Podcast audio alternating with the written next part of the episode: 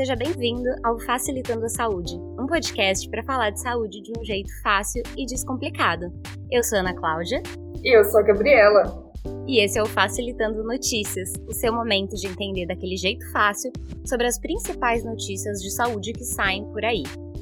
Nesse episódio, a gente vai falar sobre as mudanças no Ministério da Saúde, o colapso do nosso sistema e sobre a compra de novas vacinas. Tá preparado? Então vem com a gente que vai ser fácil.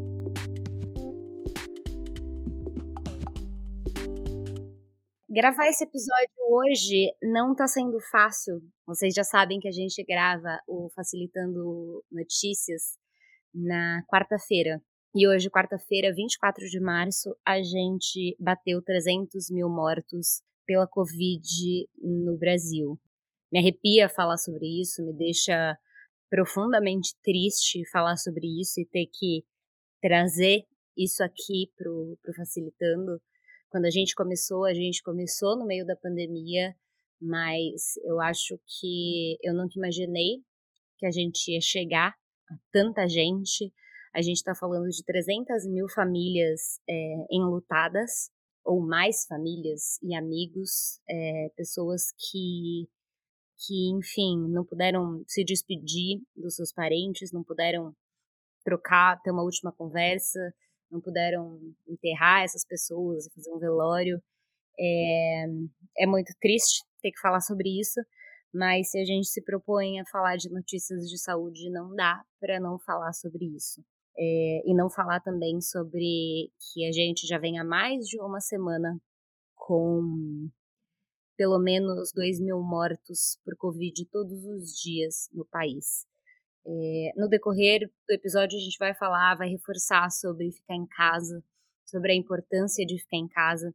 Aqui no estado de São Paulo, é, em algumas cidades, na verdade, né? Então, a cidade de São Paulo, as cidades aqui do ABC, é, vai ter um mega feriado semana que vem, né? Na, vão ser a semana inteira de feriado, com tudo fechado, funcionando só até as 5 horas da tarde é, os sistemas de saúde, os hospitais do país inteiro, os hospitais particulares, os hospitais privados, eles não têm vaga. Então a gente faz novamente um apelo para você ficar em casa, usar a máscara direitinho, trocar a máscara a cada duas, três horas ou quando ela estiver úmida, usar o álcool em gel ou o álcool 70, lavar bem as mãos, manter o distanciamento, não se aglomerem. A gente já está há um ano passando por isso, né? Eu acho que mais um mês, mais dois meses, até abaixar um pouco essa, essa, esse colapso, esse número absurdo de casos, eu acho que a gente precisa reforçar sobre isso, né? A gente já está cansado, é claro que está todo mundo muito cansado dessa situação, de precisar ficar em casa, de ter que ficar longe das pessoas. É... De não poder trabalhar, né? Às vezes, com o que você trabalha, se você não trabalha em um serviço essencial. Exatamente. Mas, mesmo assim, a gente ainda precisa aguentar. A gente tem que aguentar mais um pouco. É, infelizmente, a gente não tem uma previsão, é muito difícil dizer, não, vão durar mais dois meses, vai durar mais seis meses, vai durar mais um ano. A gente não tem como saber, nós não temos nenhuma previsão. É, tudo que a gente tem é o que está acontecendo agora. E o que a gente pode fazer nesse momento é continuar com as medidas de precaução, é continuar fazendo o possível para manter a nossa saúde mental, é continuar sendo forte, sendo forte por nós mesmos, pelas pessoas que a gente ama e pelas famílias que infelizmente vieram a perder as suas pessoas queridas, os seus entes queridos para essa doença tão avassaladora. E vamos lembrar aqui que só tem um jeito de prevenir a Covid e ele não é com medicamento. Ele é com uso de máscara, com distanciamento social, com higiene adequada tá, gente? Vamos novamente lembrar. Se você ainda acha que existe um kit Covid, vai lá no nosso episódio sobre fake news, que o Lucas explica tudo muito direitinho sobre os remédios, enfim, né? Nem, nem, vamos, nem vamos entrar nesse assunto. Se você quer saber mais sobre isso, vai lá no nosso episódio, né? É, ainda falando sobre o mega feriado, aqui em São Bernardo, né? Todo mundo que ouve sabe que eu sou de São Bernardo do Campo. E aí, aqui em São Bernardo, a partir de sábado, não vai poder vender bebida alcoólica. Então, por quê? Porque geralmente as pessoas elas se aglomeram para, sei lá, tomar uma cerveja, né, para fazer um churrasco. E aqui não vai poder vender álcool, então, se você quiser tomar uma cervejinha, você não vai arrumar uma cervejinha em São Bernardo na semana que vem. Também achei isso muito sensato né? Também não é para sair comprando cerveja na, na, na sexta-feira, né? E... É, não é para estocar também, não. Exato, exato. Mas eu achei uma boa estratégia, assim, porque muitas pessoas se reúnem para tomar um negocinho, né? É verdade. Eu tava conversando com o meu irmão na semana passada, quando saiu esse novo decreto sobre os, os feriados, né? Aí eu, ah, poxa, mas pior é que é possível que aconteça o que aconteceu no ano passado, que muita gente aproveitou esses feriados antecipados para viajar, para descer para praia, fazer festa, etc. Aí ele falou, ah, bom, as festas estão fechadas, as festas não, as festas não estão acontecendo, né? A gente espera que elas não estejam acontecendo, na verdade. As praias estão fechadas para banhistas, muitas cidades aqui do litoral de São Paulo, por exemplo, estão estão fazendo um, é, estão fazendo um controle até que bastante forte da entrada de, de pessoas ali. Então, para você ir, você precisa comprovar que você tem residência no local. Então, é, isso ajuda a dar uma, uma acalmada nessa coisa das pessoas descerem para a praia e talvez até de viajarem, mas isso não impede ninguém de fazer churrasco em casa, né? Então, gente, vamos aguentar mais um pouquinho aí o churrasco, tá? Dá uma segurada o momento é crítico. O momento é muito crítico. Se você for fazer um churrasquinho, faça só com quem mora com você. É, às vezes vocês ouvem uma risadinha saindo aí no meio do, do caminho, mas é porque eu tenho, eu pessoalmente tenho um problema muito sério de rir de nervoso. Então toda vez que eu tô falando de uma coisa séria e tem uma risada no meio, é porque eu tô nervosa, não, não é porque estou achando graça o que tá acontecendo, não. É, é, pior, é que, pior é que aqui no meu prédio as vagas de visitante estão cheias todos os finais de semana. E aí você fala assim, cara, mas não é para aglomerar. E todo final de semana as vagas de visitante, todas cheias, assim. E aí fica uma briga no grupo do condomínio, né? Se você tem um grupo do condomínio, você está entendendo o que eu estou dizendo. Que o grupo do condomínio fica lá, o povo que está recebendo visita contra o povo que, que, que, não quer que receba visita, porque pode ter Covid circulando aqui no meu condomínio. Né? Isso tudo porque, gente, a gente não, não tá falando porque a gente é chata. E a gente até pode ser chata, porque eu não ligo não de ser chata. Mas vocês devem ter ouvido, vocês devem estar ouvindo nas últimas semanas sobre o tal do colapso do sistema de saúde. É, se vocês forem lá no episódio 1 do Facilitando, primeiro episódio que a gente tem, que foi com o Fernando, ele fala sobre o achatar a curva. Lembra quando a gente lá no ano passado falava de achatar a curva? A gente falava de achatar essa curva de casos de Covid para o sistema não colapsar. E o que aconteceu? Colapsamos. E o que, que significa colapsar? Significa que tem gente morrendo à espera de um leito. Significa que tem gente que está tentando ser transferido de hospital para fazer uma cirurgia e se a cirurgia não é urgente, essa cirurgia não está sendo feita né? Mesmo coisas importantes. É, significa que tem é, gente, muitas pessoas que estão em leitos improvisados, né? Que estão é, internadas, mas sentadas numa cadeira do hospital porque não tem leito, né? O negócio é muito sério, gente, e é no Brasil todo. Se você liga a TV, se você liga o rádio, se você tá no Brasil em algum lugar, ou nem precisa estar tá no Brasil, né? Porque fora do Brasil isso no noticiado também. Está repercutindo em todos os jornais grandes de todos os países, então, assim, é, é uma coisa que o mundo inteiro realmente já está sabendo que vem acontecendo aqui com a gente. Exatamente. Então, assim, gente, é, eu sempre falo para a gente se colocar no lugar da outra pessoa. Então, pensem se fossem vocês que tivessem um parente que morreu na fila de um leito de UTI ou que precisa de um respirador e não tem esse respirador. Isso é muito grave. Então, assim, de novo, eu vou repetir: fique em casa, toma cuidado. A vacina tá chegando, as pessoas estão sendo vacinadas e a gente vai falar disso daqui a pouco para dar um, um, um quentinho no coração, uma esperança. Mas tomem cuidado, gente, porque é muito sério. Se a gente não ficar em casa, se a gente realmente não parar, se a gente realmente não tomar as medidas necessárias que a gente vai tomar agora, inclusive por isso vai ter esse mega feriado aqui em São Paulo na próxima semana, para as pessoas ficarem em casa, para a gente diminuir a circulação do vírus. Quando a gente fica em casa, a gente não está circulando com o vírus por aí. Então, é, faz uma pipoca, pede, pede um delivery de milho, de, de, enfim, coisinhas gostosinhas de comer. Fiquem em casa, vejam filminhos, ouçam podcast, joguem com os amiguinhos online. Eu nem sou uma pessoa de jogo online, mas você tem muitos jogos online. É, leia um livro, uh, faça, faça uma horta, é, faz qualquer coisa que você não precise sair de casa. É isso. Acho que a gente já, já podia até falar de outra coisa, porque senão eu vou ficar mandando o povo ficar em casa de novo e eu vou ficar muito mais chata do que eu já sou. Mas toda, oportunidade que a gente tem de fazer isso, a gente aproveita, né? Porque não, não tem que fugir. Mas a gente estava falando agora há pouco sobre a vacinação que está acontecendo e tudo mais. É, isso me lembrou que ontem a gente teve um pronunciamento, do, ontem, dia 23, a gente teve um pronunciamento do nosso novo ministro da Saúde, porque temos um novo ministro da Saúde, dizendo que a prioridade do Ministério da Saúde nesse momento é conseguir alcançar a meta de vacinar um milhão de pessoas por dia. Eu espero de verdade que, isso, que a gente consiga alcançar esse número. É, eu, eu acho que temos condições eu acho de verdade que nós temos condições, lembrando que o Brasil é um país reconhecido internacionalmente sobre o seu, pelo seu é, plano de vacinação, né, o plano de vacinação do SUS é reconhecido internacionalmente como um daqueles que é mais abrangente. Então, capacidade nós temos de fazer.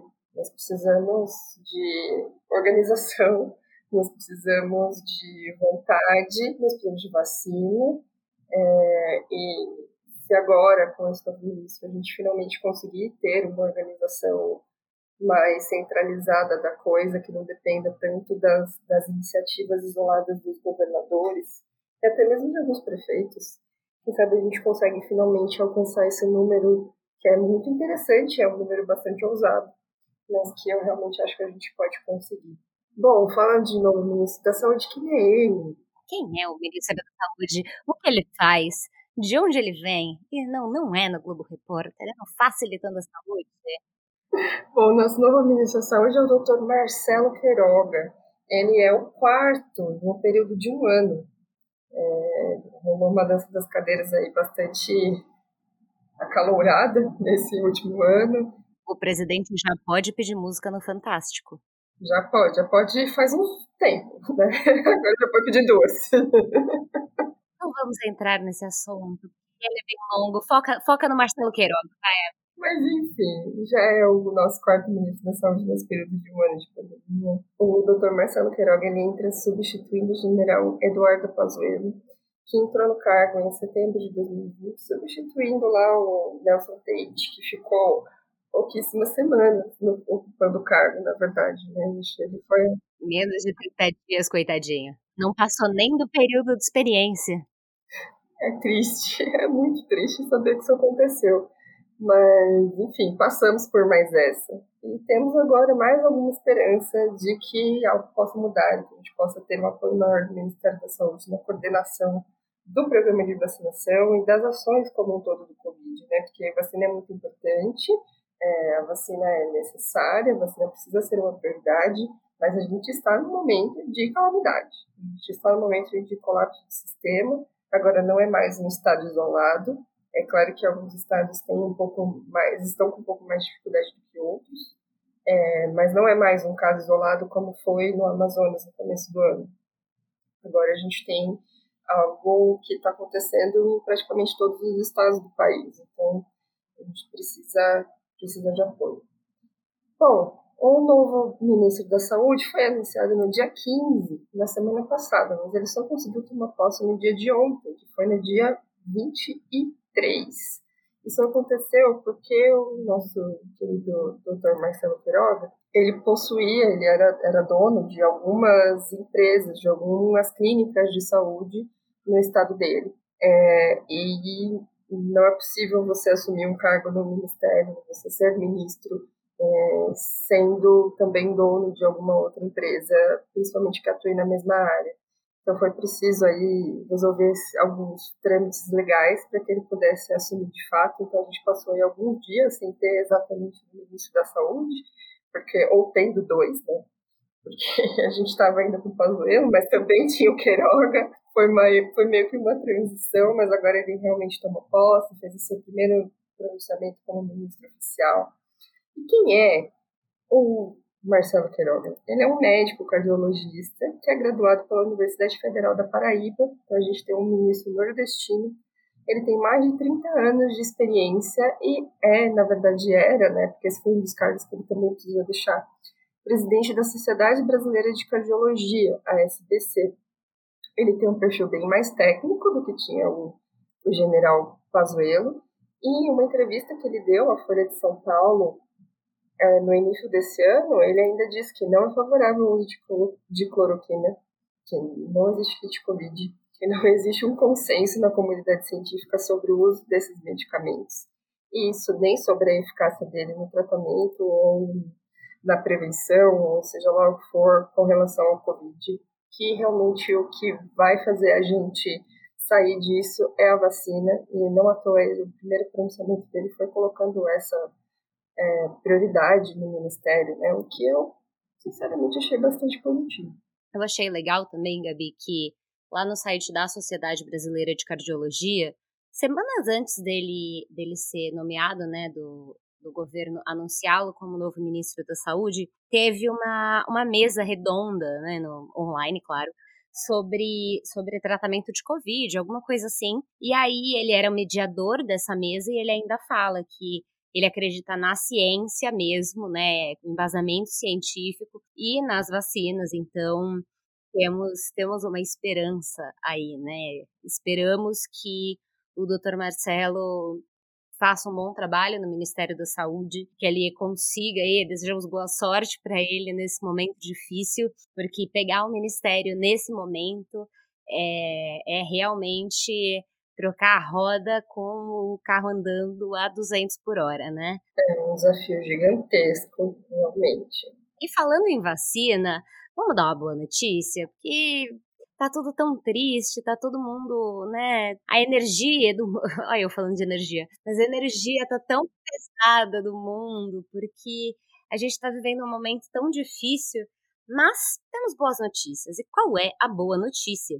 Que recentemente, né, nas últimas semanas, o governo federal assinou contrato com a Pfizer e com a Janssen, que é o braço farmacêutico da Johnson Johnson, para comprar 138 milhões de doses de vacina contra a Covid-19. Então, são 100 milhões de doses da vacina da Pfizer e 38 milhões de doses da vacina da Janssen.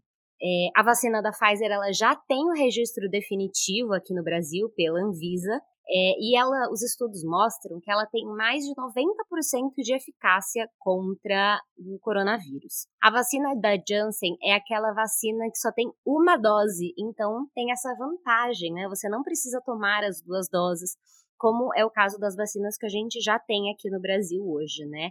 É, ela ainda não tem o registro e nem a autorização da Anvisa, mas eles já estão aí em conversa, né? Em é, envio de documentos para isso regularizar, né, para ser regularizado e para ser liberado o uso pela Anvisa, né. E a vacina da Johnson, né, da, da Janssen, ela tem uma eficácia média, média de 66%, né. Então, esse contrato, ele fala sobre 13 milhões de doses, né, da vacina da Pfizer chegando até junho, e aí as outras 86 milhões estão previstas para chegar até setembro né? E a vacina da Janssen, como ela não tem o registro na Anvisa, ela vai começar a ser distribuída só no terceiro trimestre, né, do ano. Mas enfim, é, nos últimos pronunciamentos aí, né, do presidente e do ministro da Saúde, é, eles estão falando sobre vacinação em massa até o final do ano, né? Porque a gente sabe que no ritmo que a gente tem de vacinação hoje, a gente ainda leva anos para vacinar a população, né? E a gente já está vendo que a vacinação está avançando. Então a gente já tem o quê? As pessoas com menos de 70 anos começando a entrar aí no, na, na fila da vacina. Aqui em São Paulo a gente também vai começar a vacinar policés professores, segundo o, o, nosso governador João Dória anunciou hoje, no dia 24, é, sobre essa, esse avanço aí no cronograma de vacinação, o que eu sinceramente achei muito positivo, porque até bem pouco tempo atrás a gente estava em um momento de retomar as aulas presenciais com professores desprotegidos, né? E aí agora, pelo menos quando é, quando esse, a gente se recuperar desse colapso do sistema e as coisas puderem voltar a uma, não digo voltar ao normal, porque isso a gente sabe que ainda vai demorar bastante, mas quando as aulas puderem voltar a ser presenciais, ao menos os nossos professores estarão vacinados. Isso é sempre muito positivo. Falando de vacina ainda, é, existe, foi, foi montado, né, foi organizado um consórcio entre nove, pa nove países, entre nove estados do Nordeste brasileiro, e esse consórcio conseguiu é, um acordo para adquirir 37 milhões de doses da vacina russa, a Sputnik, que até hoje a gente não sabe se é V ou se é 5, mas é a vacina russa. Então são mais vacinas que estão aí para chegar, e quanto mais vacina a gente tem, melhor, né? Então, é, independente de, elas fazerem parte do, do, do programa do Ministério da Saúde, de um consórcio entre estados ou de uma iniciativa isolada de um único governador, o importante é que a gente tenha vacinas, que a gente tenha cada vez mais pessoas vacinadas, para que a gente possa sair um pouquinho mais rápido desse buraco, né, dessa situação. Exatamente, né? É, e, e, que bom, né? Aqui no Grande ABC também tem os, o consórcio, né? O Grande ABC é formado por sete cidades. E aí o consórcio também está bem à frente dessa discussão da compra de vacinas.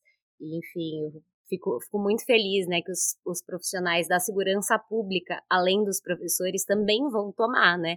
Porque os policiais, os guardas municipais, enfim, ninguém parou de, de trabalhar. Inclusive, a gente liga para a Guarda Municipal aqui em São Bernardo quando vê festa clandestina. Na sua cidade, você pode fazer o mesmo. Então, viu uma festa clandestina? Viu uma aglomeração? Ligue para a Guarda Municipal ou ligue 190 e denuncie esta aglomeração. No caso de, aqui em São Paulo, a gente tem a Guarda Civil Metropolitana. Então, vê aí o nome da sua cidade, como é que ela chama. Uh, a polícia que não é militar. E e pode entrar em contato para fazer esse tipo de denúncia, são eles que estão que têm cuidado disso. Exatamente. E agora eles vão poder se vacinar, porque a segurança também não pode parar, né? É um serviço essencial também. Então, pelo menos aqui no estado de São Paulo, os, os profissionais da segurança pública tomarão a vacina também. Então, assim, é, acho que iniciativas como essa, viu? Os, os profissionais da educação, os profissionais da segurança, é, sendo vacinados é, já já dá alguma esperança, né? Eu ainda sou super a favor da gente incluir os motoristas do transporte público nessa lista, porque o motorista do ônibus não parou de trabalhar, né? Eu sou super a favor, coitado, do, do moço do metrô também. Os trabalhadores essenciais como um todo, né? Essa foi uma estratégia adotada por alguns estados no, no, nos Estados Unidos, e funcionou de uma forma bem interessante, assim, porque essas são pessoas que realmente estão mais expostas ao vírus, né? São aquelas pessoas que não têm a opção de fazer home office. Exatamente. Então, é, estamos, estamos no caminho, né? É, acho que notícias como essa dão uma esperança, dão um quentinho no coração, né? É, tenho visto aí muitos, muitos vovôs e vovós sendo vacinadas aí no, nas redes sociais. Eu acho isso muito bonitinho. A gente tem aí grandes artistas da música brasileira que também foram vacinados, né? Personalidades, enfim, cada vez mais gente sendo vacinada e que bom, né, gente? Vamos, vamos continuar, vamos estimular os nossos idosos a irem tomar a vacina, né? E continuar em casa também, porque apesar da vacina, a gente também precisa proteger as outras pessoas que ainda não foram vacinadas.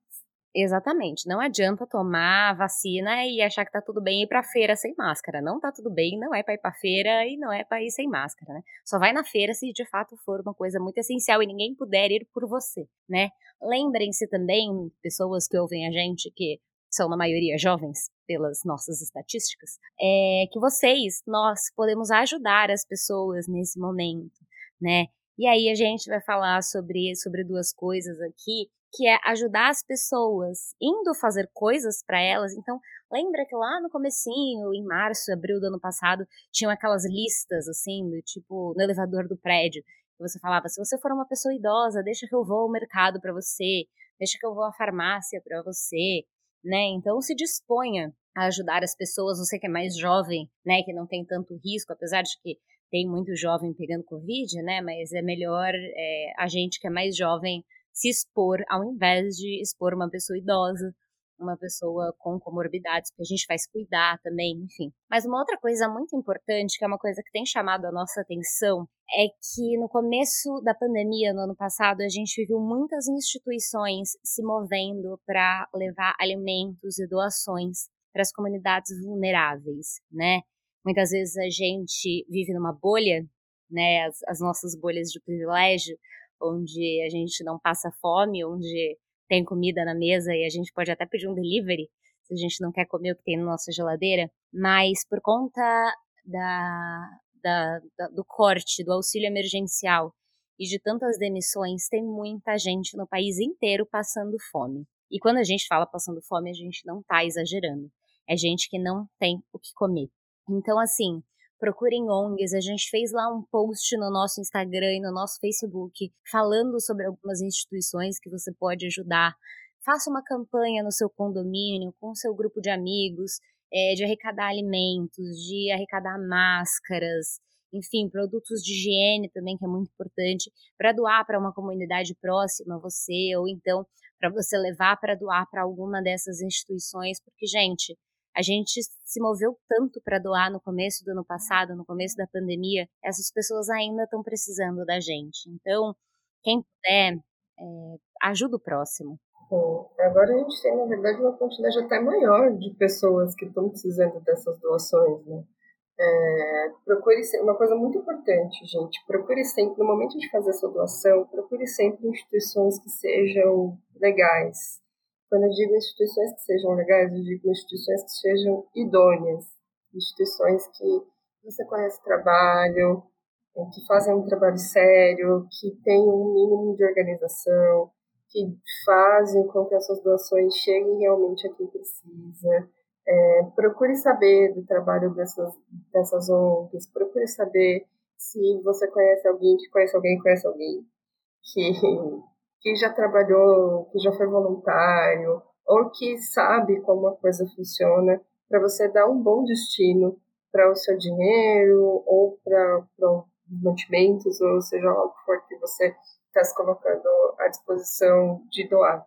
Outra coisa muito importante, se você não tem dinheiro, se você não tem como fazer, é, como dar alguma coisa para essas pessoas, então doe o seu tempo, se você puder doe seu tempo se colocando à disposição para fazer compras para alguém, como a Ana comentou, é, para entregar alguma coisa é, na casa de alguém que está precisando, para poder fazer isso, é para ajudar, de fato, a, a quem precisa. Ou compartilhar uma campanha também. Exatamente, isso também é uma coisa que ajuda muito, porque faz com que essas campanhas cheguem em mais pessoas, e quanto mais pessoas sabem, mais pessoas doam, mais pessoas ajudam, e mais pessoas é, conseguem também ser ajudadas. Né? É, se você não conhece nenhuma organização desse tipo, procure por instituições religiosas que normalmente fazem esse trabalho que você conhece. Geralmente toda igreja aceita doação, né? Quase todas as igrejas e templos religiosos. É, principalmente as igrejas maiores, as igrejas, as igrejas católicas, as igrejas batistas, as igrejas presbiterianas, metodistas. Eu não estou aqui fazendo propaganda de nenhum tipo de religião, é, mas é porque são algumas, algumas igrejas que eu conheço que sei que fazem um, um excelente trabalho junto às suas comunidades. Toda cidade tem uma igreja matriz no centro da cidade né? Todas as cidades, né? É, o Brasil ele foi colonizado aí pelos jesuítas e eles deixaram a sua marca no país, né? Então você pode até nem ter uma religião, mas se você puder, bate lá na, na porta da igreja, a igreja vai estar fechada, mas sempre tem alguém lá na igreja, né? Geralmente o padre ou alguém né, da, da sacristia que vai estar tá lá, ou segurança, um guardiã da igreja, e entregue esses alimentos, né? É, e, enfim, geralmente tem alguns mercados que fazem arrecadação no próprio mercado, né? Tem uma caixa de doação que você pode doar. Então tem muito jeito de doar, né? Se você realmente se, se tocou seu coração para você fazer isso, faça, porque tenha certeza que muita gente está precisando dessa ajuda, assim. O Facilitando fala de saúde, mas eu acho que a gente não pode falar de saúde se a gente não falar sobre combate à fome, né? Sobre as pessoas terem o que comer, elas terem como se alimentar. A gente já falou sobre alimentação aqui no episódio com a Carol, sobre nutrição, né? A gente precisa comer para viver. Então, vamos, vamos ajudar, gente. Não é, é, um, é um momento muito difícil.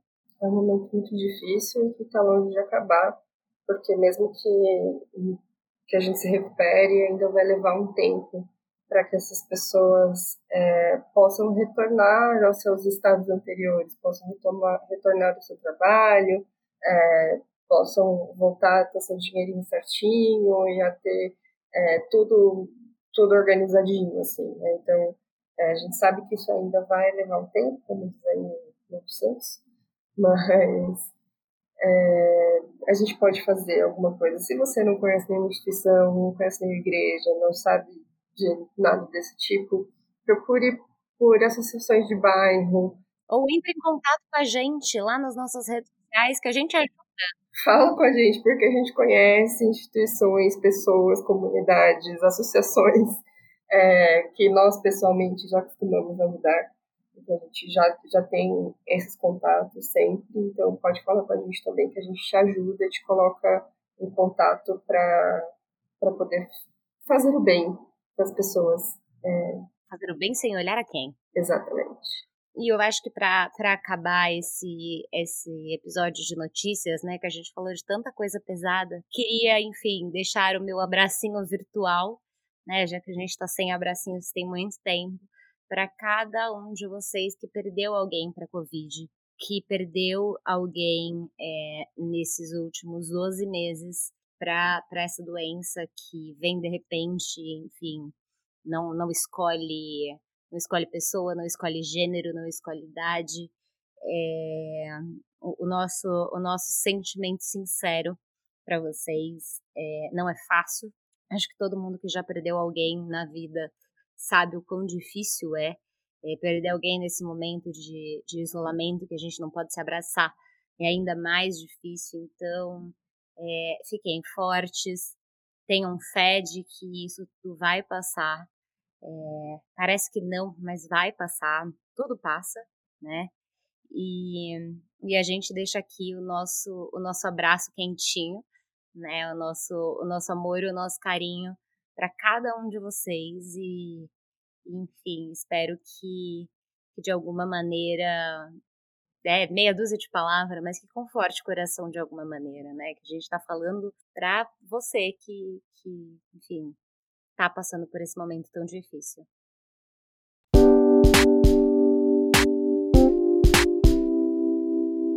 Esse foi o Facilitando Notícias, o seu momento de entender daquele jeito fácil sobre as notícias de saúde que saem por aí. A gente volta em breve, mas você pode falar com a gente e ver outros conteúdos nas redes sociais e nos endereços que estão aqui na descrição do episódio.